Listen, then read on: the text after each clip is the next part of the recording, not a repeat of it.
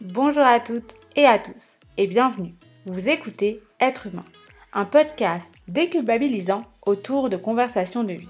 Cette émission, c'est pour toutes celles et ceux qui tentent chaque jour de devenir de bons êtres humains. Et Dieu sait que c'est difficile. Alors, à vous qui vous questionnez quotidiennement, qui avez envie de débattre et d'échanger, en toute bienveillance bien sûr, cet espace est fait pour vous.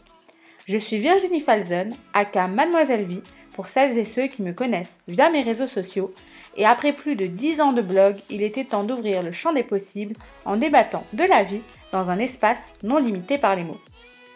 Alors, tous les 15 jours environ, nous mettrons en lumière ensemble un thème fort qui, je l'espère, vous apportera quelques clés supplémentaires dans votre cheminement.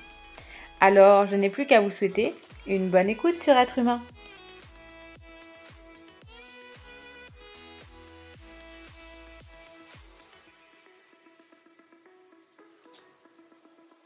Bonjour à toutes, à tous, j'espère que vous allez bien, que vous passez du bon temps, que l'été qui approche, puisque c'est demain, vous fait du bien. On en est déjà à l'épisode 10 du podcast.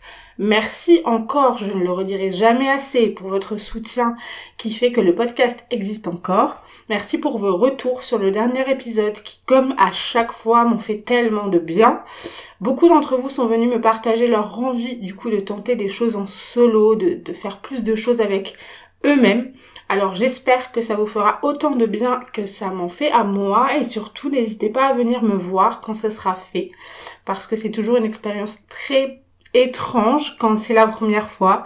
Donc si vous avez besoin de conseils, n'hésitez surtout pas. Aujourd'hui, on va parler d'un tout autre sujet et on va parler d'un sujet un petit peu moins fun. On va parler d'un truc qui m'énerve, vraiment qui m'agace euh, niveau 60. Et de base, je voulais pas en faire spécialement un épisode, mais je me suis dit pourquoi pas finalement Pourquoi se limiter? Après tout, ici c'est mon espace et si les débats de la vie réelle avec les copains peuvent amener un débat ici avec vous, c'est toujours très intéressant. En tout cas, plus le temps passe, moins j'ai la patience et j'avais envie de partager mes idées autour de ce thème avec vous. On va parler des réseaux sociaux et surtout des gens sur les réseaux sociaux. Voilà, euh, je, pose ça là, vous allez euh, très vite comprendre où je veux en venir.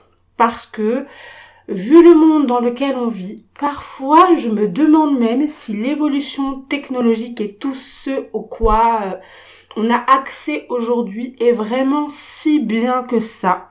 Moi personnellement, j'ai eu mon enfance dans les années 90 et euh, je vivais avec un vieux téléphone que j'ai eu, je crois, en seconde, si je ne m'abuse, un téléphone où je pouvais rien faire, où j'étais limitée par je ne sais combien de SMS par mois. Après, je devais avoir acheter des cartes de recharge si je voulais envoyer plus de SMS. On n'avait pas assez de forfait pour s'appeler longtemps et il n'y avait pas de réseaux sociaux. Et concernant les ordinateurs, j'avais un ordinateur euh, très bien pour l'époque, hein, où j'avais seulement euh, deux trois jeux genre solitaire auxquels je jouais souvent euh, et MSN avec euh, euh, lesquels j'échangeais avec mes potes et la seule chose qu'on pouvait faire c'est mettre des vieux pseudos ou alors les musiques qu'on écoutait du moment. Enfin bref, c'était la bonne époque, l'époque de l'innocence et on va pas se mentir, parfois ça me manque alors évidemment pour certains trucs, tout ce qui est évolution, les nouvelles technologies, c'est génial. Moi je pense à la médecine parce qu'autour de moi j'ai euh, eu des gens qui étaient malades et qui auraient euh, mérité euh, d'avoir un traitement plus développé. Et la médecine, pour ça, c'est l'exemple parfait, l'exemple le plus important. Les nouvelles technologies aident beaucoup la médecine, la recherche, etc. Mais alors pour le reste, je doute euh, tous les jours des bienfaits de leur existence parce que je trouve que ça fait plus de mal que de bien et ça ne va pas du tout en s'arrangeant. Euh, me concernant ou concernant d'autres gens évidemment parce que moi-même je suis impactée par ça parce que j'utilise les réseaux pour mon travail et pour mon perso. Je les utilise même très très régulièrement, que ce soit pour ce podcast ou pour mes autres comptes. Je fais de la photo et je partage beaucoup euh, sur les réseaux. Je communique, ça me permet de faire de l'engagement. Donc j'ai besoin en soi des réseaux sociaux et j'adore ça. Sinon je n'aurais pas choisi de travailler avec ces outils. Et évidemment que lorsque c'est bien utilisé, ce sont des outils merveilleux où on peut exprimer en fait sa créativité, quelle qu'elle soit, faire passer des messages aussi, comme moi perso je l'ai souvent fait. En fait, il en faut pour tout le monde et pour tous les goûts et du coup c'est génial les réseaux, vous pouvez aussi bien trouver des comptes de personnes qui euh, partagent leurs meilleures adresses, que ce soit en voyage, en nourriture, restaurant, mais aussi euh, des trucs plus politisés euh, pour vous informer des actus sans passer par l'outil télévisé. Donc en fait c'est génial, c'est un moyen de créer, de s'informer, de partager, de découvrir des univers. Donc ça c'est tout l'aspect positif. De mon côté, je suis sur les réseaux depuis un moment maintenant, puisque j'ai commencé à les utiliser en même temps que j'ai ouvert mon blog en 2013. Donc ça fait 10 ans. Et en parallèle, les réseaux étaient un super outil pour partager tout ce que j'écrivais sur mon blog, donc mes articles, mes humeurs, mes envies, mes valeurs, tout ce qui m'anime finalement en tant qu'être humain c'est-à-dire énormément de choses. Donc je les utilise depuis tellement longtemps qu'en fait ils font partie de moi. Et de ce fait, je dirais que j'ai quand même un recul suffisant euh, d'année en année pour dire que c'était nettement, nettement mieux avant. Même avec une petite communauté, il m'est arrivé d'être confronté à la méchanceté de certaines personnes sur les réseaux. Les fameux haters qu'on adore ou pas. Et j'ai dû, suite euh, à ces événements, en tout cas c'était mon choix, changer mon rapport aux réseaux sociaux, à ce que j'y partageais, parce qu'en fait cette toute petite expérience face à la méchanceté des gens m'a vraiment calmé sur mon envie très innocente finalement de partager mes valeurs sur mes réseaux sociaux. Oui, c'est dommage, mais on va le voir, ça a fini par m'atteindre un peu plus qu'il ne fallait. J'ai fait une dépression pendant à peu près euh, un an et demi. c'est un peu difficile d'évaluer la, durée. Et pendant cette période-là, euh, je passais 12 euh, heures par jour sur mon téléphone. J'arrivais pas du tout à, faire autre chose. Et en fait, ça m'a pas du tout aidé. au contraire, je pense que ça a aussi joué dans, la, durée de ma dépression. Euh, et, en plus de ça, ça me déprimait fortement de voir euh, la vie des gens, d'avoir l'impression qu'ils vivaient des choses euh, plus belles que moi, qu'ils réussissaient mieux leurs études, etc. Alors que, en fait, c'est juste une illusion. C'est juste parce que tout le monde partage sa vie, mais en, exposant que les que les faits positifs. Mm. Et du coup, nous, on voit que, que ça et on se dit, bah, il réussit beaucoup mieux que moi, il fait des choses plus intéressantes que moi, etc. Et du coup, je me dévalorisais beaucoup en lisant euh, la vie des gens. Quoi. Tu te comparais systématiquement Je me comparais systématiquement et en plus de ça, pour ma confiance en moi, c'était vraiment néfaste. Et, euh, et, depuis que j'ai arrêté, euh, j'arrive beaucoup plus à. Enfin, je vois une augmentation de ma confiance en moi. Quand j'ai lancé mon blog, j'étais très innocente. Je pensais que je n'aurais que des gentils commentaires et que l'on vivait chez les bisounours mon problème d'une vie, même si j'ai changé, heureusement. Mais évidemment, j'avais des gentils commentaires, heureusement que j'en avais, mais pas que. Dans mon espace et sur mes réseaux, je me sentais hyper libre, hyper libre de parler de tout ce que j'aimais, de mes découvertes, quelles qu'elles soient, de cinéma, d'humour, de toutes mes passions finalement, d'écologie, puisque 2013-2014, ça a été une transition écologique pour moi où j'ai commencé à m'informer sur ma façon de consommer. C'est une année où j'ai aussi changé certaines choses dans mon alimentation. Je me suis remise en question là-dessus. J'ai commencé à vouloir arrêter la viande, le poisson, etc. Donc ce sont des thèmes très forts que je voulais aborder sur mon blog pour aussi avoir d'autres retours d'expérience via les gens qui allaient tomber sur mes articles pour moi, en fait, je me suis toujours dit que c'était ça, en fait, la magie des réseaux sociaux, c'était d'avoir des idées, des valeurs, de les partager sur ses propres réseaux sociaux parce que ça peut faire grandir l'esprit des uns et des autres. Ça peut amener un débat. Et du coup, c'est pour ça que je partageais tout ça, tu vois, c'est là que la magie, elle existe aussi avec les réseaux, c'est que les gens peuvent partager un peu tout ce qu'ils veulent et que, encore une fois, il y en a pour tous les goûts. Moi, j'ai une vision assez simple des choses et je pensais que les gens avaient cette même vision. Si un jour, un contenu quel qu'il soit ne te plaît plus, et ça m'arrive moi, à titre perso, très très très souvent, je commence par ne plus liker et puis je finis par me désabonner. Je, je partais de ce principe très simple en fait. Pour moi, c'est comme ça que ça devrait se passer.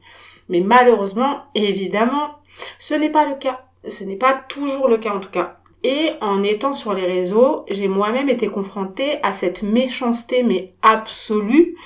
Et d'ailleurs, je me souviens que tous les commentaires que j'ai reçus à l'époque, je me souviens que des négatifs. Je n'ai pas trop la mémoire des, positifs, ce qui est quand même symptomatique d'un truc qui va pas, quoi. Tu vois, tu te souviens des trucs méchants que des gens que tu ne connais pas ont, on, dit sur toi.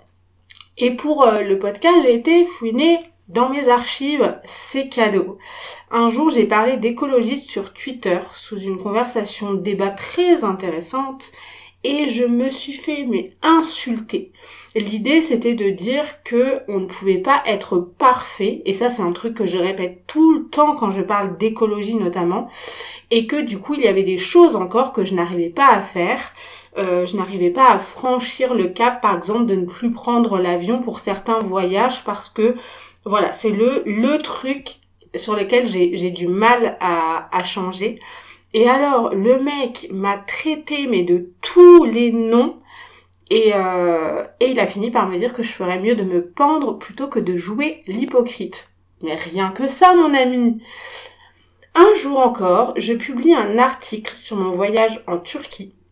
Une, euh, et une vidéo justement où je parlais de la beauté du monde et des différences qui pour moi sont une richesse de fou. J'ai dû, euh, enfin, je me suis pris une vague de racistes et j'ai dû supprimer tous les commentaires. Et c'est ce jour-là que je me suis mise à bannir des mots sur ma chaîne YouTube afin d'éviter ces dérives ben, répugnantes. Je n'ai pas d'autres mots que ça.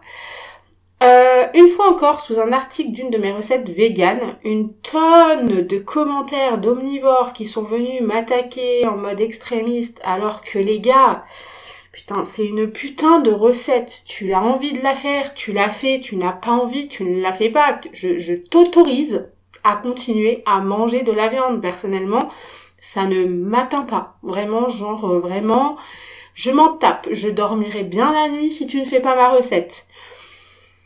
Un jour encore, euh, je parlais d'écologie et d'astuces pour faire des efforts sur son quotidien. Et euh, on est venu m'insulter encore une fois. Voilà, je... Et en fait, le truc que je me suis dit à ce moment-là, c'est, mais en fait, je ne t'oblige pas, je ne te critique pas, mais en fait, ce que ça révèle, c'est que les gens n'ont pas fait ou ne font pas les efforts et ne font rien des astuces que j'ai partagées. Du coup, ils se sentent attaqués alors que tu les attaques pas du tout. Il a envie de faire tes conseils, il les fait, il a pas envie, il les fait pas. Mais ils se sentent quand même attaqués. Du coup, quand tu te sens attaqué, chez certaines personnes, ils contre-attaquent en étant méchants, tout simplement. Bon, des exemples, j'en ai trouvé plein. Euh, vraiment, euh, et rien qu'avec une toute petite une toute petite communauté. Donc je me suis mis à la place de celles et ceux qui ont énormément d'abonnés et qui du coup doivent subir mais dix mille fois plus que moi ce que j'ai pu recevoir. Alors, même si ça ne change rien, que tu aies une petite communauté ou une grande communauté, moi j'ai été impactée de la même manière qu'un mec qui en reçoit 10 000 par jour, tu vois. Parce que le jour où j'ai reçu ces commentaires-là, où j'ai vécu ces échanges-là, mais j'ai été impactée. Ça, ça, ça, a été virulent et je l'ai mal vécu, tu vois. Et je me dis, mais putain, heureusement que dans mon malheur, si tu veux, je suis pas fragile et j'en ai rien à foutre des avis des gens. Mais ça peut littéralement bousiller quelqu'un. Et on en a plein d'exemples et je vais y revenir. Et c'est tellement flagrant que c'était suffisant pour que j'en dédie un épisode euh, complet. Un jour, j'en ai tout simplement eu ras-le-bol de devoir me justifier sur mes choix de vie et mes imperfections. Oui, parce que spoiler, je ne suis pas parfaite. Personne ne l'est. Et même le plus bobo écolo de ton village de campagne ne l'est pas. Et même le plus vegan de tous les véganes ne l'est pas. Il y a sûrement un produit non vegan qui traîne dans son placard, un produit de beauté qu'il utilise sans savoir qu'il n'est pas vegan.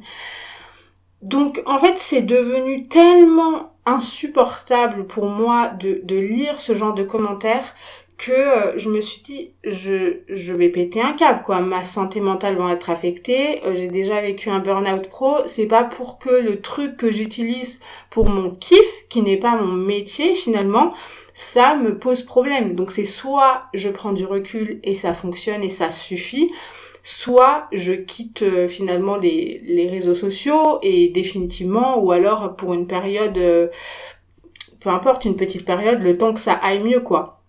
Du coup, j'ai pris la décision de quasiment plus rien partager sur mes valeurs. C'est-à-dire que je fais les choses en silence, ça me convient très bien parce que de toute façon, je pars du principe désormais que les gens auront toujours quelque chose à dire et en fait, je fais pas les choses pour montrer en gens, je fais les choses pour moi parce que j'en ai envie, parce que c'est important pour moi. Et c'est pas des inconnus qui se croient sûrement supérieurs ou invincibles parce que euh, l'écran les sépare de des gens derrière que ça devrait m'impacter. Moi, je décide que non, tu vois. Je pars... Euh, donc, je suis partie du principe que dans tous les cas, les gens auront toujours un truc à dire sur la façon dont tu t'habilles, dont tu manges, dont tu vis, dont tu respires finalement, tu vois.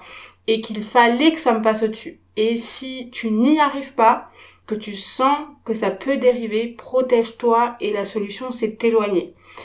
Bon, euh, alors moi j'y suis arrivée parce que j'ai 34 ans, que j'ai déjà vécu une expérience pas ouf comme je le disais euh, dans mon épisode sur la santé mentale et que je n'ai plus envie de revivre ça, genre never. Mais en fait c'est pas si facile non plus. Euh, pour tout le monde, parce que tout le monde n'a pas 34 ans, tout le monde n'a pas le recul, tout le monde n'a pas la force mentale, et, euh, et voilà. J'ai aussi adopté un autre comportement quand je sens que je peux euh, encore être impactée, que j'ai la chance ou pas d'être une, ce qu'on appelle une éponge émotionnelle. Euh, c'est-à-dire que je prends tout, tout ce qui est négatif, hein, vraiment les émotions, la tristesse, la mélancolie. Je, peux pleurer très très facilement. Hein. Euh, je, suis une hyper émotive. Donc dès qu'il y a un contenu qui me dérange, euh, des commentaires virulents, que ce soit sur mon compte, même si ça m'arrive plus trop trop, ou sur le compte de gens que je suis, je, signale, je bloque, euh, je perds plus mon temps. J'ai le blocage et le signalement mais tellement facile et je n'ai aucun scrupule. Pourquoi? Parce que pour moi c'est hyper important de le faire, parce que les gens franchissent tellement les lignes et même si des lois existent, elles ne sont pas suffisamment claires ni intenses. Donc on peut toujours courir pour qu'un mec qui t'a insulté de tous les noms soit puni sévèrement parce que ça s'est passé sur internet. Donc évidemment, je je prends plus de gants, je vraiment je je me désabonne, je dislike, je je, signale très facilement les comptes alors soit le racisme, l'homophobie, euh, Enfin bref, tous les trucs qui me font chier et qui ne devraient pas exister selon moi. Et ça aussi, ça m'a beaucoup aidé dans ma consommation des réseaux sociaux. C'est-à-dire que tout ce qui est sur mes réseaux, mes abonnements, les trucs là, c'est que ce que j'aime. Voilà, c'est que des personnes saines, bienveillantes, qui dégagent des messages positifs, un environnement positif. Et, euh, et voilà. Euh, alors évidemment, ça ne m'empêche absolument pas de faire ce que j'aime le plus sur les réseaux sociaux, c'est-à-dire échanger et débattre quand j'aime un contenu ou que j'ai envie de débattre avec un créateur parce que quelque chose qu'il a pu dire ou qu'elle a pu dire, je suis pas d'accord avec ça. Mais je le fais quand je sais que la personne en question va être à l'écoute, que le débat va se faire avec intelligence. Et, euh, et sinon, je, trace ma route tout simplement. Et euh, je peux aussi échanger avec les autres utilisateurs qui sont de passage sur la publication en question. Euh, parfois, ils viennent déverser un peu leur haine, donner de leur avis non sollicité suite à ton commentaire, par exemple, qui de ton côté était respectueux. Et, euh, et parfois, je, si je vois qu'il y a une brèche d'ouverture d'esprit, je dis bien une brèche, je peux répondre aux commentaires en lui expliquant que c'est pas cool de réagir comme ça mais si je vois qu'il est complètement fermé et que c'est que de la méchanceté pure, encore une fois, pareil, je ne me fais plus chier, je signale, je, bloque, je ne saurais même pas vous dire sur tous mes réseaux sociaux le nombre de comptes que j'ai pu bloquer mais en fait ça me préserve surtout quand tu bosses euh, grâce aux réseaux sociaux et que tu passes vraiment beaucoup trop de temps dessus mais que t'as pas le choix, c'est ton outil de travail. Je trouve ça très très très important de savoir que cette solution existe et que euh, si vous êtes dans le même cas que moi, euh, il faut savoir l'utiliser et ne pas en avoir peur en fait parce que l'écran n'est absolument pas une excuse pour qu'on vous dise tout ce que enfin tout ce que ce qui vous passe par la tête quoi. La méchanceté euh, c'est c'est non dans la vraie vie mais c'est aussi non sur les réseaux évidemment. L'écran n'excuse absolument pas tout voire rien du tout comme je le disais juste avant j'ai la chance d'avoir 34 ans et de pouvoir euh, prendre le recul suffisant, d'avoir le mental pour en tout cas. Mais euh, ce que je disais aussi, c'est que c'est loin d'être le cas de tout et de tout le monde. Euh, je pense notamment aux jeunes, aux plus fragiles, aux plus sensibles. Et moi, ça m'a fait flipper.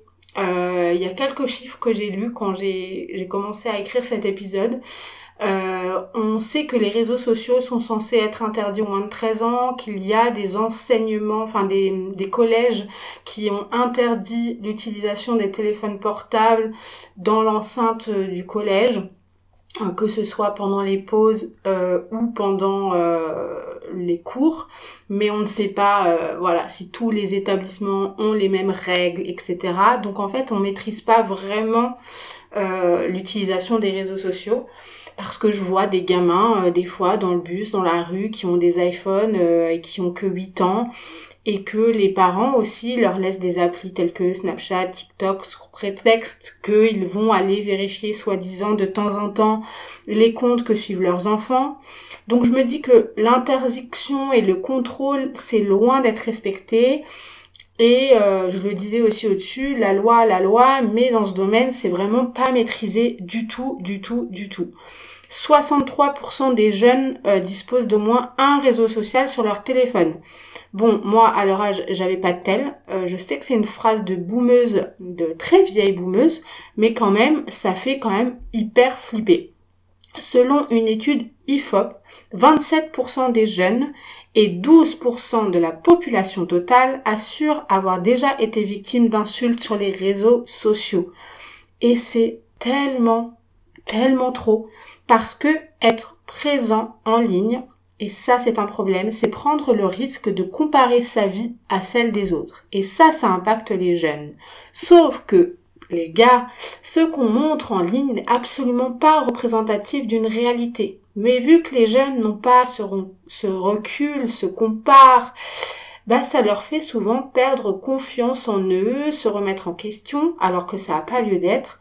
Et tout ça, ça euh, impacte vraiment leur santé mentale.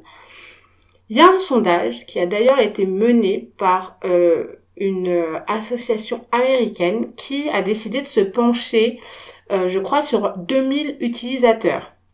Utilisateurs âgés de 14 à 24 ans pour avoir un, panel assez, euh, assez important. Les participants ont été interrogés sur l'impact que produisaient les réseaux sociaux suivants. Donc il y avait YouTube, Instagram, Snapchat, Facebook et Twitter.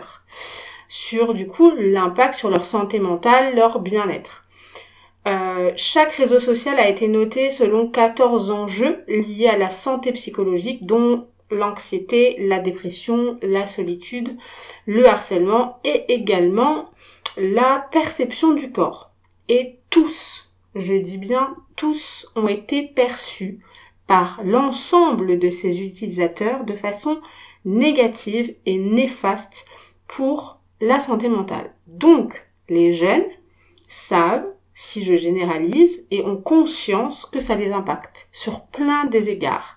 Du côté d'Instagram, si je prends que cet exemple-là, les euh, résultats ont montré que les utilisateurs de ce panel se font des réflexions du type j'ai pas cette vie là, j'ai pas de chance, moi j'ai pas fait ce voyage là alors que je rêverais de voyager, je ne suis pas beau ou pas belle, sans filtre, la chance cette personne est si belle naturellement alors que moi je suis grosse ou gros et moche.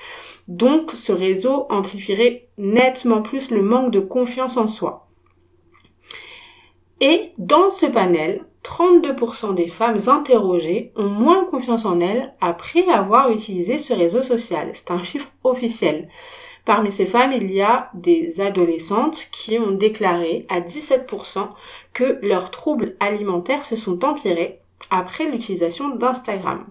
Et pourtant, de quoi complexer? Moi-même, je le dis, mes photos sont filtrées. Alors, je parle pas des photos de moi, je parle vraiment des photos, euh, que ce soit des photos de voyage, des photos avec les copains, des photos euh, de plein de trucs, de concerts. Je les filtre parce que j'aime la photo. Mais les jeunes ne captent pas cette nuance-là. Ils vont pas se dire euh, ah ben tiens euh, la photo est filtrée ou pas. Non, ils vont partir du principe que c'est naturel, que voilà, que c'est totalement normal. Donc en fait, ils complexent sur des photos filtrées la plupart du temps, sur des photos lissées, améliorées par des logiciels. Et même si c'est flagrant pour moi, cela n'est pas forcément pour la personne en face. Donc les personnes les plus fragiles, donc les jeunes, se remettent en cause remettent en cause même leur existence entière face à des contenus lisses et en apparence parfaits mais qui ne le sont pas, puisqu'encore une fois, on choisit bien ce qu'on a envie de montrer sur les réseaux sociaux. Je me souviens d'une anecdote. Un jour, j'étais tombée sur une publication qui m'avait mais choquée. Euh, dans mon Explorer, donc vous savez, c'est des comptes que vous ne suivez pas, mais qui pourraient potentiellement vous intéresser par rapport à ce que vous likez d'habitude. Et euh, je me dis, oh tiens, la photo est super jolie. Encore une fois, j'adore la photo, je trouvais le filtre très sympa, donc je, je, vais sur cette photo et je me dis putain la photo est incroyable, elle est super jolie. Mais à force de regarder cette photo, avec mon œil de passionnée, d'amatrice de photos, je trouvais qu'il y avait un truc qui me dérangeait un petit peu, euh, tu vois, visuellement, quoi. Donc je me suis dit, bah tiens, je vais zoomer la photo pour voir, parce que je suis curieuse, et en zoomant, j'ai vu qu'elle avait retouché totalement son corps, c'est-à-dire son entièreté avait été gommée sur les côtés. Je suppose que cette personne avait peut-être des formes, c'est ce que j'ai supposé en voyant tout ce qu'elle avait gommé. Et du coup, ça avait été bah, mal fait puisqu'on voyait qu'elle avait gommé ses hanches, qu'elle avait gommé ses bras, qu'elle avait gommé son manteau. Et là, je me suis dit, putain, donc il y a des gens, malheureusement, hein, qui prennent cette, euh, cette publication pour argent comptant, comme si c'était elle au naturel, sans aucun, aucun filtre, ou alors du moins sans aucune modification de son corps, qui s'identifie à ça, alors que ce n'est pas la réalité. Alors oui, c'est dangereux, et ça m'étonne pas en voyant que des gens sont capables de faire ça, que le chiffre de ceux qui estiment que leur confiance en eux s'est amoindrie avec l'utilisation des réseaux me semble très important. Alors évidemment, je le dis, le dis et le re-redis, les réseaux sociaux, ce n'est pas la réalité d'un quotidien. Moi, si je montrais mon quotidien sur les réseaux sociaux, ce qui pourrait être très intéressant d'ailleurs, je montrerai que je me lève environ à 6 heures, 7 heures ou 8 heures, ça dépend du taf que j'ai à faire, que je bois mon café latte, que je me mets sur l'ordinateur jusqu'à parfois 19 heures, euh, que j'ai des mails, que j'ai de la compta, que j'ai ci, que j'ai ça, etc., etc. Donc ça ferait pas rêver, évidemment, même si c'est un truc très intéressant à partager selon moi et que je devrais le faire. Mais évidemment, ce que je montre, c'est plutôt ben, les sorties avec les copains, les concerts pour donner envie aux gens d'aller voir ce genre de spectacle, les humoristes que je peux aller voir, les vacances que je peux faire, parce que je trouve ça cool de partager encore une fois. Sauf que derrière, et je suis responsable de ça parmi des millions, milliards d'utilisateurs, ça crée des gros problèmes de confiance en soi, de remise en question, de et de moi j'ai pas ça et elle elle a ça. Sauf que oui j'ai ça, mais regarde ce que je fais pour pouvoir me permettre de payer ce voyage par exemple. Donc c'est beaucoup plus profond et c'est tellement profond que ça en devient euh, problématique. Sur les réseaux, on choisit de publier ce qu'on a envie. Il y a des gens qui veulent tout montrer, d'autres pas. Est-ce que j'ai une vie incroyable tous les jours? Non ce n'est pas le cas. C'est juste une vitrine, comme quand tu vas dans une pâtisserie, que tu vois un super gâteau qui est genre magnifique et que tu, tu te dis waouh, trop bien et tout, et que quand tu le manges, c'est incroyable, mais derrière, il y a y a une vie pas ouf, tu vois, c'est des réveils à 3 heures du mat pour pouvoir faire toutes les pâtisseries pour les clients, c'est des, des échecs, c'est des, des moments où tu doutes, c'est des difficultés financières. Enfin, voilà. Tu vois un sublime gâteau, mais derrière, il y a des trucs pas ouf qui se cachent, quoi. Mais on te montre que cette belle pâtisserie que t'as la chance de pouvoir t'offrir, quoi. Et, et c'est là que c'est dangereux et que moi, personnellement, ça me fait peur et c'est ce qui me fait dire que, ah bah la vie, c'était quand même mieux avant les réseaux, hein. On va pas se mentir. Il est 9h.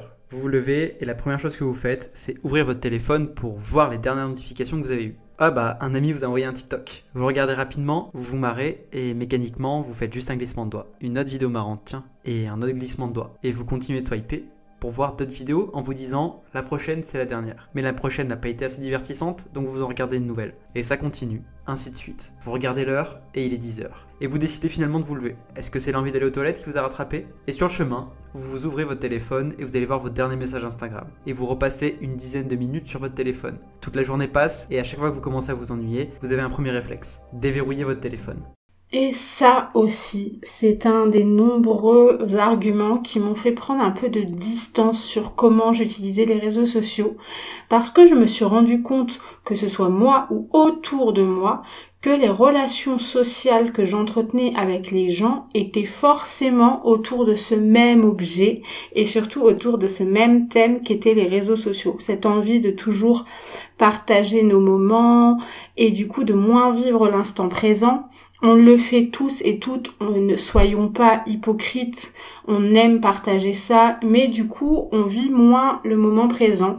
Et euh, du coup ce que je fais la plupart du temps, en tout cas je m'y tiens, c'est que quand je suis avec les gens autour de moi, mes amis, ma famille, la plupart du temps je dis bien parce que ça m'arrive de ne pas le faire, d'oublier ou... Euh, ou de d'avoir mon travers qui revient euh, en pleine face, euh, c'est de ranger mon téléphone dans mon sac et de ne l'utiliser que quand je suis toute seule afin de profiter de mes amis. Pourquoi? Parce qu'en fait le téléphone et les réseaux sociaux de manière générale, ça crée de la dopamine, c'est comme euh, une drogue, mais quand c'est trop eh bien euh, la dopamine c'est pas bien non plus. On le dit souvent des sportifs quand ils font euh, euh, qui font du running principalement et qui du coup courent de plus en plus, de plus en plus, la dopamine entraîne plus de dopamine et ça peut être hyper dangereux. Ben avec les réseaux sociaux c'est un peu pareil finalement. Et du coup vivre le présent c'est quand même nettement plus sympa. Et moi, je le vois, hein. je pose mon téléphone dans mon sac et je le prends quasi pas de la soirée, mais mes copains autour de moi, ils le prennent, mais en même temps, est-ce que je me verrais leur dire euh, ouais c'est bon, euh, pose ton téléphone, il y en a marre? Non, mais ce serait cool parce que c'est un peu une dérive des réseaux sociaux que nous n'avions pas dans le passé.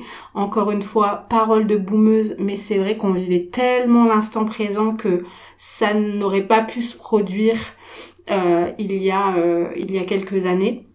Et du coup, c'est vrai que c'est quand même c'est quand même bien plus agréable, ou en tout cas je passe des moments nettement plus intenses et je suis nettement plus euh, présente. Et quand je dis présente, c'est présente de A à Z, de l'heure à laquelle je rejoins mes potes jusqu'à l'heure à laquelle je les quitte, connectée avec eux, parce que parfois on n'écoute pas, on n'écoute plus, on a l'impression de, mais c'est faux. Moi j'ai des potes, des fois je leur parle et vu qu'ils envoient un message en même temps qu'ils me parlent, ils passent à côté du but de ce que j'étais en train de leur dire et de la conversation. Et du coup, c'est hyper frustrant parce que je me dis que j'ai déjà dû le faire, déjà. Donc, ça me remet en cause sur le comportement que j'ai pu avoir avec les gens. Et surtout, c'est hyper blessant. Genre, tu préfères ton téléphone. Qu'est-ce qui est plus urgent? À moins d'avoir vraiment une urgence, et ce que je conçois parfaitement. Mais je pense que la plupart du temps, le téléphone qu'on garde en soirée, c'est pas pour des urgences. C'est quoi qui est plus important? Ton téléphone et le message que tu vas envoyer aujourd'hui alors que tu pourrais l'envoyer clairement demain ou quand tu rentres chez toi? Ou la personne qui est en face et qui a besoin de partager quelque chose de sa vie et qui a besoin de conseils au moment où elle te parle et du coup elle a besoin que tu sois connecté avec elle quoi. Du coup ouais ça ce rapport là il a vachement changé. Peut-être que j'en étais incapable au moment où j'ai ouvert mon blog parce que je voulais absolument être connecté tout le temps. Aujourd'hui d'avoir pris ce recul je me sens tellement plus soulagée, plus libre, plus connectée au monde et aux gens tout simplement. Et d'ailleurs si vous avez envie d'une vidéo qui pourrait vous convaincre de même faire une pause carrément des réseaux et d'aller même plus loin que moi de simple fait de poser son téléphone dans son sac pendant une soirée ou une journée avec les copains ou la famille. Euh, c'est la vidéo de Cyrus North qui s'appelle, je crois, 30 jours euh, sans réseaux sociaux, euh, de déconnexion aux réseaux sociaux, et qui était hyper, hyper intéressante et qui m'a vraiment donné envie de tester l'expérience. Alors peut-être pas 30 jours parce que j'utilise les réseaux pour mon travail, mais euh, d'enlever certains réseaux que j'utilise que personnellement, donc genre enlever Snapchat, enlever Twitter, enlever ça, pour voir un peu comment je me sens après cette petite pause. Je vous invite vraiment à aller voir cette vidéo qui vous donnera sûrement envie de, de tester l'expérience à votre façon. TikTok a 1 milliard d'utilisateurs actifs, et un tiers de ces utilisateurs ont moins de 14 ans. Et le temps d'écran des gamins entre 8 et 12 ans est estimé à 5 h et 33 minutes par jour. Quoi? Et entre 13 et 18 ans, c'est estimé à 8 h et 39 minutes par jour. What? What the fuck? Mettons que vous dormez 8 heures par nuit. Donc vous êtes 16 heures éveillé. Et vous passez plus de la moitié d'entre elles sur un écran. À partir de là, on peut très clairement dire qu'il y a un problème. Et c'est là qu'intervient le mot que tout le monde a à la bouche, dopamine. We know that engagement with social media and our cell phones releases a chemical called dopamine. That's why when you get a text, it feels good. La dopamine, c'est l'hormone du plaisir et elle vous permet de vous sentir bien sur l'instant présent. Biologiquement, elle est nécessaire pour la survie de l'espèce car elle agit comme une récompense avant de manger, pendant un rapport sexuel, quand vous tombez amoureux, etc. C'est grâce à cette hormone que l'homme peut être motivé à faire des choses, notamment à toujours repousser ses limites, à construire des monuments et à fonder des civilisations. Sauf que le corps humain est aussi mal fait et les drogues peuvent agir sur votre sécrétion de dopamine et vous rendre totalement accro et beaucoup de choses agissent sur votre sécrétion de dopamine. Porno, jeux vidéo, jeux d'argent, alcool et bien sûr le téléphone. Dopamine is the exact same chemical that makes us feel good when we smoke, when we drink, and when we gamble.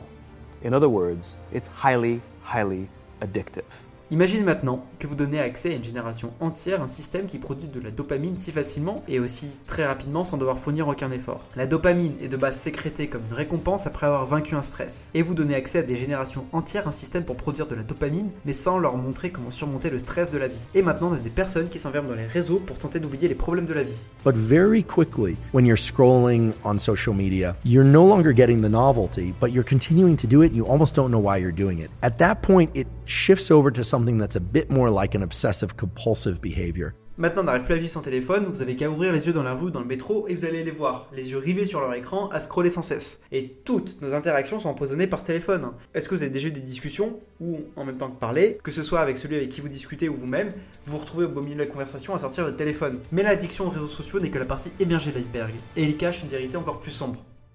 Oui, la réalité est plus sombre et il a bien raison monsieur, parce que les réseaux sociaux c'est devenu le lieu idéal pour harceler les gens. Et on a des cas tellement flagrants, plus ou moins récents d'ailleurs, et je me demande encore pourquoi on met pas plus de choses en place pour éviter ça.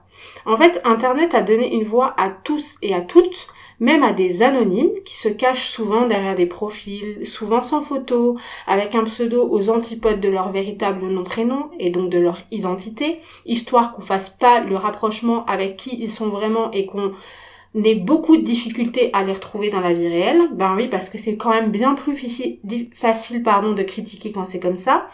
Et quand avant Internet n'existait pas, les critiques se faisaient. Évidemment, c'est pas Internet qui a créé euh, la critique. On adore critiquer, c'est une passion que beaucoup de gens partagent, mais les critiques se faisaient au bar, d'un comptoir PMU, ça avait moins d'impact.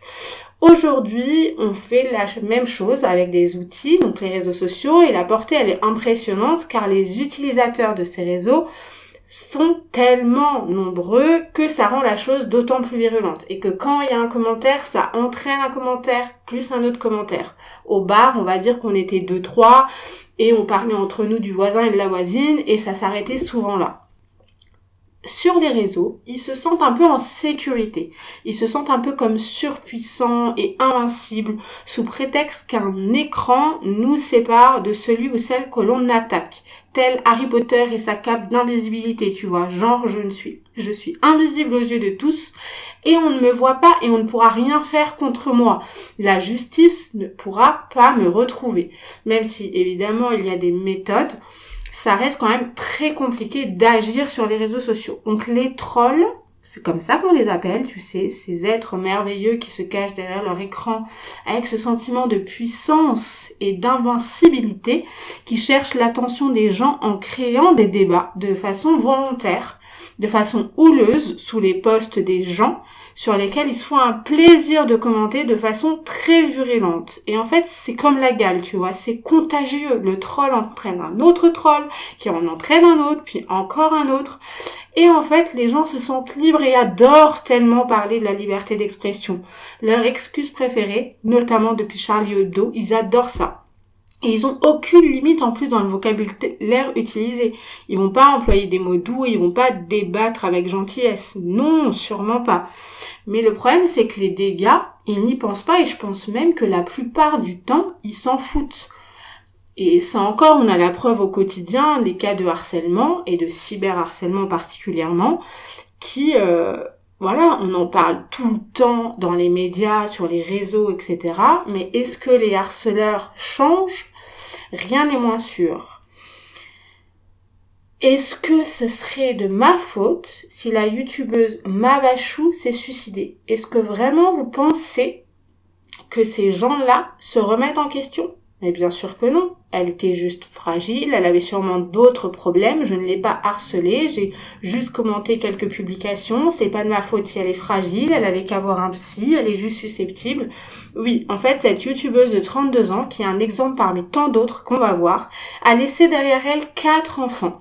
Mais à part ça, c'est pas du tout de ta faute. Il y a aussi Lucas, l'adolescent de 13 ans, qui s'est suicidé. L'enquête n'a pas écarté non plus jusqu'aujourd'hui le cyberharcèlement dont il aurait pu être victime en raison de son homosexualité qu'il aurait révélée, notamment au sein de l'école. Il y a aussi très récemment l'INSEE, dont le suicide a encore remis en exergue la dangerosité dangerosité pardon, des réseaux sociaux. Car d'abord harcelé à l'école, tout se poursuivait sur Instagram lors d'échanges. encore aujourd'hui, la maman a déclaré cette semaine qu'elle recevait encore du harcèlement à propos de sa fille qui n'est plus de ce monde. Il y a quelque temps, j'ai regardé la vidéo YouTube Les chiens à bois, la caravane passe de Lena Situation, aka euh, Lena Mafouf de son vrai nom, une créatrice de contenu que j'adore suivre pour sa capacité à mener de front plein de projets avec tellement d'ardeur et d'ambition, une vraie girl, boss. Qu'on aime ou pas son contenu, je trouve que euh, elle est euh, un vrai modèle pour les jeunes femmes qui auraient envie d'entreprendre et de se lancer dans le milieu des réseaux sociaux. Bref, dans cette vidéo, elle explique les raisons qui l'ont poussée à partir trois mois, je crois, à Los Angeles et prendre du recul avec Paris et les réseaux sociaux. Pourquoi? Parce que Lena a été harcelée sur Twitter, mais pas seulement. Des haters ont été jusqu'à sonner chez sa mère pour leur indiquer qu'elle devrait avoir honte de sa fille et qu'ils l'ont traité évidemment de tous les noms, qui ont cassé des œufs devant sa porte d'entrée, appelé son père pour la menacer. Bref, Lena s'est sentie en danger. La raison? Mais la raison en fait elle est simple. Juste, ils n'aiment pas son contenu, point final. Et parce qu'ils n'aiment pas son contenu, ils estiment qu'ils connaissent la personne qui se cache derrière son contenu, et donc ils n'aiment pas la personne. Donc ça justifie, ça justifie qu'ils aient fait tout ça. Non mais, juste imaginez-vous dans quel état se sent une personne après que des gens qui ne la suivent même pas, juste ils n'aiment pas du tout cette personne, ils regardent même pas ses vidéos, juste ils viennent par là déverser leur haine et ensuite ils repartent. Imaginez si on faisait ça à vos parents. Imaginez si votre sœur vivait ça, si votre cousine que vous adorez vivait ça. Vous trouverez ça normal? Franchement, des fois, je me dis, c'est ça qu'il faudrait leur demander. C'est ça qu'il faudrait leur dire. Bah attends, je vais faire la même chose à ta sœur alors. Si c'est normal, si c'est pas grave, si c'est juste de la susceptibilité. Plus récemment encore, alors qu'elle portait une robe tout simplement sublime pendant un événement, les insultes ont fusé partout sur les réseaux sociaux sur son poids. Elle en a d'ailleurs fait un épisode incroyable sur son podcast. Plus tôt encore, des insultes à propos de sa coupe de cheveux frisée au naturel parce que euh, soit elle se prend trop pour une afro alors qu'elle n'est pas afro, soit euh, Bref, il y a toujours quelque chose, mais alors toujours quelque chose. Que ce soit Lena, qui est un exemple parmi tant d'autres, que d'autres créateurs de contenu qui vivent la même chose au quotidien. Et c'est tout le temps, tout le temps, peu importe. Ça peut être sur la façon dont tu t'es tenu, la façon dont tu as parlé, le mot que tu as employé, le vase que tu as acheté, le prix de ton sac à main, c'est surtout. Autre exemple, en 2010, le groupe Facebook La Ligue du LOL, qui a été créé par le journaliste Vincent Glad, qui regroupait principalement des hommes et des femmes journalistes, communicants ou blogueurs, qui échangeaient entre eux pour se moquer littéralement de personnes, notamment en tenant des propos racistes, sexistes ou encore homophobes, et ces messages se sont retrouvés euh, sur Twitter des années plus tard et l'affaire a été médiatisée très rapidement. En 2017, encore un exemple, oui, me direz-vous, ça ne s'arrête pas. La journaliste Nadia Dam, qui a été cyberharcelée après l'une de ses chroniques humoristiques ayant déplu, suite à celle-ci, elle a donc reçu des menaces de viol sur sa fille mineure. Le prévenu n'a pas remis en cause son comportement suite au procès. Inquiétant, me direz-vous, oui. Et elle a déclaré un petit peu plus tard, j'ai reçu des centaines de messages, des menaces de mort, des photomontages en train de me faire égorger ou violer avec le nom et l'identité de ma fille, avait-elle dit émue. Je ne travaille plus pareil, ça m'a ôté une partie de ma liberté. Est-ce que c'est toujours normal selon vous? Je ne pense pas. Encore autre exemple. Tu es trop moche pour te faire draguer. Salope, va crever. Il aurait dû te tuer. Si je vous croise, je vous démolis la mâchoire. Je te viole, etc. Ces phrases-là ne sont pas des exemples anodins. Elles existent vraiment. Ces phrases assassines, c'est le quotidien de Marie Laguerre. Quel est le motif, me direz-vous? Eh bien, en juillet 2018, euh, elle se fait frapper violemment au visage en plein cœur euh, de Paris. C'est une agression euh, sexiste. Elle a décidé, pardon, à l'époque de diffuser la séquence filmée sur Facebook dans le but de sensibiliser, me direz-vous. Mais malheureusement, ça a fait l'effet contraire. Cette médiatisation n'a pas sensibilisé l'opinion publique. Euh, aux violences quotidiennes que subissent euh, les femmes, mais plutôt le contraire. Elle a reçu un déferlement d'insultes, de menaces de mort en ligne, et elle a déposé plainte en réponse à ce cyberharcèlement.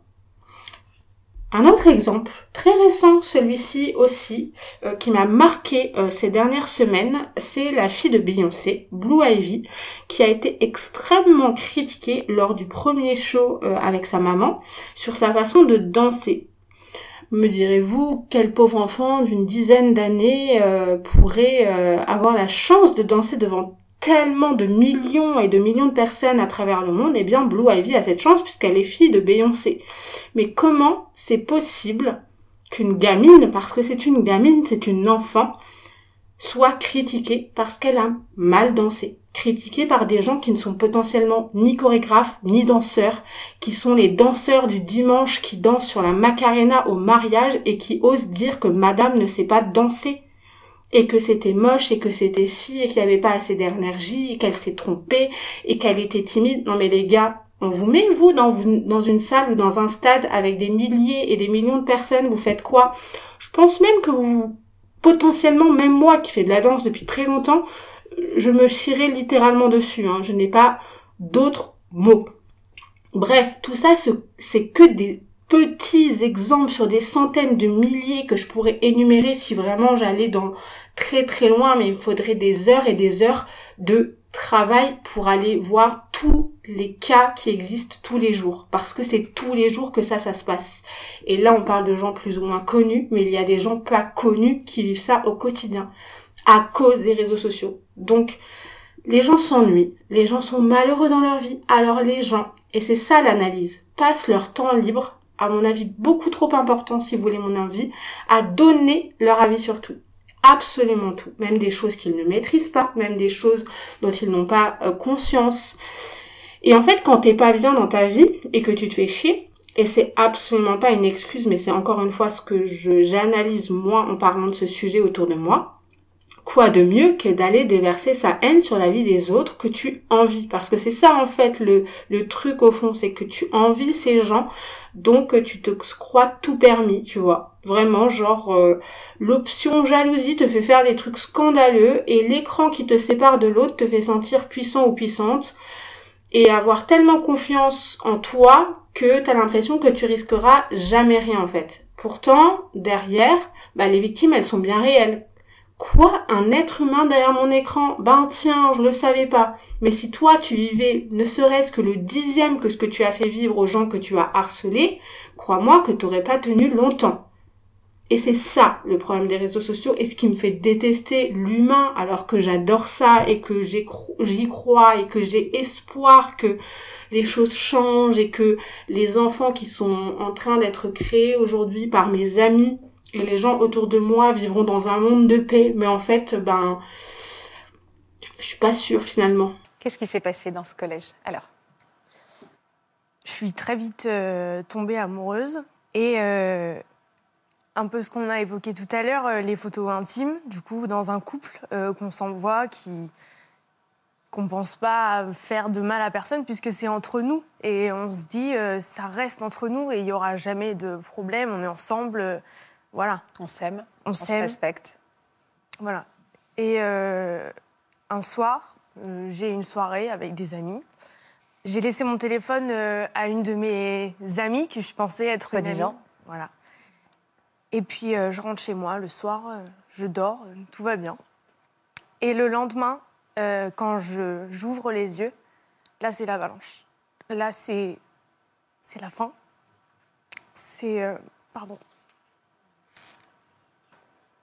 C'est un téléphone euh, blindé, à craquer de, messages de, de haine, de menaces.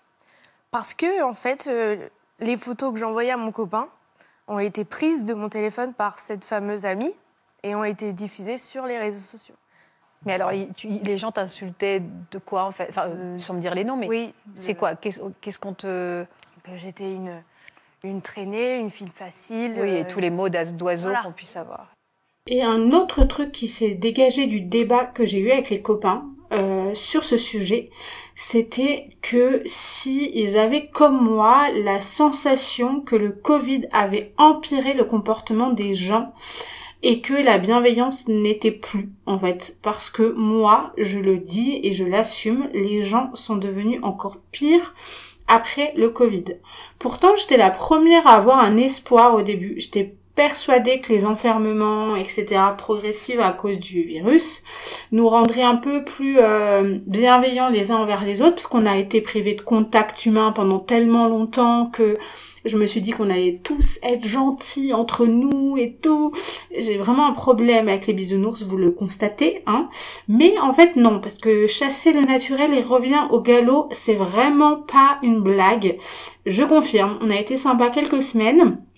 Et après, on est devenu euh, bah, encore plus connard que connard, quoi, tu vois. L'enfermement a pas aidé tout le monde. Voilà. Euh, Suis-je étonnée, j'ai envie de dire que ben un petit peu, parce que j'ai toujours espoir que les choses changent, mais euh, mais euh, je me souviens que pendant l'époque Covid, justement, quand les débats se faisaient autour du vaccin, des anti-vaccins, il y avait un déferlement de haine complètement gratuite en fonction du choix que tu fait contre ceux qui voulaient se faire vacciner, contre ceux qui à l'inverse le refusaient. Et à cette époque-là aussi, j'ai changé ma façon de consommer les réseaux, c'est-à-dire que j'en avais tellement marre de lire des trucs sur le Covid, sur le vaccin, sur les gens qui se prenaient pour des potentiels médecins alors qu'ils sont loin d'avoir fait médecine, et pour plus être confrontés à ce truc tout le temps négatif, etc. Ben, j'ai totalement déjà arrêté de regarder la télé à ce moment-là, donc ça fait plus de, de ans j'ai clairement fait un choix très simple de regarder, euh, de passer ma vie à regarder Friends et Gilmore Girls plutôt que de lire des insultes journalières sur celles et ceux qui avaient fait ce choix de se vacciner ou pas. Je le rappelle, hein, c'est un choix qui est personnel et chacun encore fait ce qu'il veut. Donc, euh, donc voilà, j'avais fait ce choix-là. J'ai fini par masquer les mots vaccin, Covid, vax, anti-vax sur mes réseaux pour plus avoir à être confronté à, à tout ça. Et euh, c'était pas fermer les yeux sur la réalité, mais plus que la violence des gens qui ne me connaissaient pas sur un choix que j'avais fait ou pas fait, j'en pouvais plus. Voilà, je et du coup, je trouve ouais que le, le Covid a bien empiré la, la méchanceté des gens. Euh, et puis j'ai un autre exemple aussi. Euh, je j'ai bossé avec euh, dans un resto et euh, après le Covid et euh, j'ai constaté que les gens, dès qu'il y avait mais un truc, un truc genre j'ai oublié la carafe d'eau, je l'ai ramené dix minutes après, tu vois, un truc comme ça, ils laissaient un avis négatif sur euh, TripAdvisor ou Google, mais d'une violence très rare. Hein. Enfin, franchement, j'avais jamais vu ça auparavant. Pourtant, dans tous mes jobs étudiants, j'étais plus ou moins dans le milieu de la restauration. Je, je trouvais que les gens étaient beaucoup plus sympas dans leurs commentaires, même quand ils étaient moins satisfaits que d'habitude. Mais alors là, ils se lâchent, ils se font plaisir, mais vraiment un truc de travers, t'es sûr, ils te mettent un avis, mais des enfers. Et euh, donc ouais, le Covid n'a pas fait de, de cadeau, quoi, tu vois. Et, euh, et un autre euh, et dernier constat que j'ai pu faire euh, à cause de des réseaux sociaux et tout ça, j'ai l'impression malheureusement que le clash, ça fait kiffer les gens et surtout ça fait vendre. Les gens aiment beaucoup euh, ça. Ils aiment le, le, les conflits, ils aiment les débats qui partent un petit peu en cacahuète, tu vois. Et euh, ça fait de l'audience, hein, on le voit, hein, suffit de regarder les audiences euh, TPMP, leur plateau poubelle qui ne vit que sur des clashs. Leur objectif, c'est qu'on parle de, de ça sur Twitter et ces gens-là s'en nourrissent. Tu vois, à l'époque, il y a quelques années, Jérôme Star, qui est un, qui est un blogueur, euh, enfin qui était un blogueur people, il avait euh, une ligne éditoriale identique, tu vois. C'était le premier à clasher les personnalités de la télé-réalité et les gens en commentaire, ils se lâchaient les uns sur les autres parce que l'interview avait euh, démontré que cette personne était plutôt comme ça, alors que c'était un bout d'interview et que tu ne connais pas la personne en réel et que tu juges sur 10 minutes ou 20 minutes de, de questions, quoi. Et en fait, le truc, c'est que la violence, et ça, c'est aussi un problème qui me fait un peu prendre la distance, parce que j'ai peur que ça m'atteigne, c'est que la violence, elle peut être hyper contagieuse, parce que quand on se fait attaquer sur les réseaux sociaux, pour l'avoir été, c'est très très dur de ne pas répondre instantanément de la même manière. Ce qu'on se serait peut-être jamais permis de faire dans la vraie vie finalement, parce que sur Internet, on a banalisé ce genre de comportement. Il y a des études qui d'ailleurs vont dans ce sens, il y a des études américaines euh, qui ont été faites par des universités. Leur constat, c'est de dire que les réseaux sociaux entraînent tellement un effet négatif, tu vois, sur l'humeur, que ça te fait perdre le contrôle. Tu peux être la personne la plus gentille du monde. Si on t'attaque, eh ben, en fait, tu vas répondre de façon agressive et méchante. En fait, ça te contamine vraiment comme un, un virus. Et il y a un, un prof qui est sémiologue, qui s'appelle François Jost. J'ai vu ça euh, sur les réseaux, qui a écrit un livre qui s'appelle La méchanceté en acte à l'ère du numérique, qui est très très très intéressant, qui assure de son côté que certaines émissions à la télévision, et je reviens à ce que moi je disais au départ, donc ça rejoint un peu mon opinion, eh ben elles favoriseraient euh, et banaliseraient surtout les paroles violentes, voire les encourageraient. Et du coup, c'est ça en fait le monde dans lequel on vit. Et c'est ça qui fait peur. C'est de se dire que le cyberharcèlement n'est plus et normalisé d'un côté par aussi des émissions telles que TPMP euh, ou des émissions de télé-réalité où le clash fait vendre parce que ça crée de l'audience et les gens se nourrissent de ça. Et c'est un espèce de cercle vicieux où tu ne peux même plus en sortir finalement. Je sais pas si il y a des solutions, je dirais que oui, comme pour chaque problème. Moi, j'ai pas spécialement grandi avec les réseaux sociaux, je l'ai dit, je les ai utilisés très tard. Euh, mon réseau social de l'époque, c'était MSN et il y avait que mes copains proches dessus et j'ai pas été confrontée au cyberharcèlement en tant que tel comme on en parle aujourd'hui. Le peu de haters que j'ai eu, ils étaient pas suffisamment nombreux et ils m'ont pas menacé non plus. Par contre, c'est pas le cas des générations actuelles. Les exemples que j'ai cités plus haut, c'en est bien la preuve, parce qu'en fait, en plus, ils naissent avec un téléphone dans la main, donc ça devient même normal pour de nombreux parents, parce que les parents, on peut pas leur jeter la pierre non plus sur tout, ça les rassure de savoir que leurs enfants, dans un monde comme ça, vont à l'école avec un téléphone, mais simplement, je me dis que sans contrôle et sans... Euh, autorisations d'installer les applis possibles et inimaginables, sans formation pour expliquer comment les utiliser, sans formation pour expliquer l'importance du respect qui se perd, on l'a bien vu, sans atelier dédié, sans en parler à l'école, avec des exemples concrets comme ceux que j'ai cités, sans renforcer l'estime de soi des enfants qui euh, utilisent les réseaux sociaux et qui se dénigrent beaucoup aussi bien sur leur corps que leur façon de vivre et leur vie en général, sans leur dire que les réseaux c'est pas la vraie vie mais qu'une petite partie qu'on a envie de montrer qui est généralement filtrée, euh, embellie par des par des logiciels, ben en fait sans tout ça on en vient à des actes euh, dramatiques et ça, peu importe l'âge, parce que Mavachou avait 32 ans, euh, Lindsay en avait 13, donc tout le monde est atteint. Tous les sexes aussi. Lucas avait 13 ans, c'était un jeune homme. Enfin voilà, il y a hum, tellement de choses à faire. Et surtout, le truc que j'ai à dire, si jamais vous sentez concerné par ce, ce truc-là de d'harcèlement, euh, bah, prenez soin de vous. En fait, euh, ne vous laissez pas mal parler sous prétexte qu'on vous dit que vous êtes fort et forte pour subir tout ça. Et c'est souvent ce que moi je me suis dit dans plein de cas. Et c'est souvent ce que je refuse de dire aujourd'hui, c'est que euh, je suis forte, ok, mais personne ne mérite de vivre et de subir ça.